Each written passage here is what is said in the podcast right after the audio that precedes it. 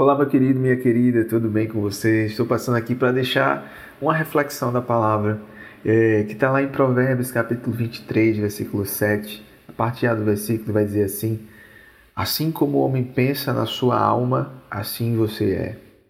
Eu queria te fazer uma pergunta. O que você tem pensado sobre você mesmo? O que tem pensado sobre si? Sabe?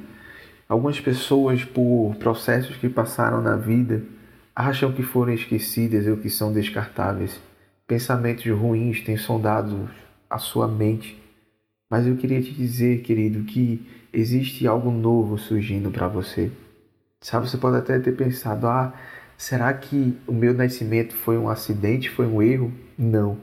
Seu nascimento não foi um erro ou um infortúnio em sua vida, sabe? Não foi um acaso da natureza. Seus pais podem não tê-lo planejado, mas Deus certamente o fez. E ele não ficou nem um pouco surpreso com seu nascimento. Aliás, ele já te aguardava. Muito antes de ser concebido por seus pais, você foi concebido na mente de Deus. Ele pensou em você primeiro. Você não está respirando neste exato momento por, um acaso, por sorte, destino ou coincidência. Você está vivendo porque Deus criou para você viver. A Bíblia diz: o Senhor cumprirá o seu propósito para comigo. Lá em Isaías 44, versículo 2, vai dizer: Eu sou o Criador, você está sob os meus cuidados, mesmo antes de nascer.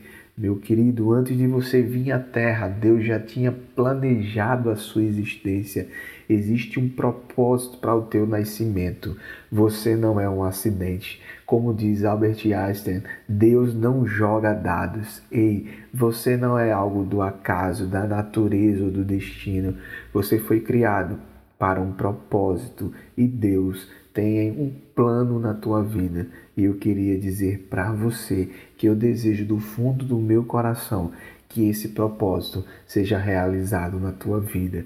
Então, mude os teus pensamentos para experimentar qual seja a boa, agradável e perfeita vontade de Deus.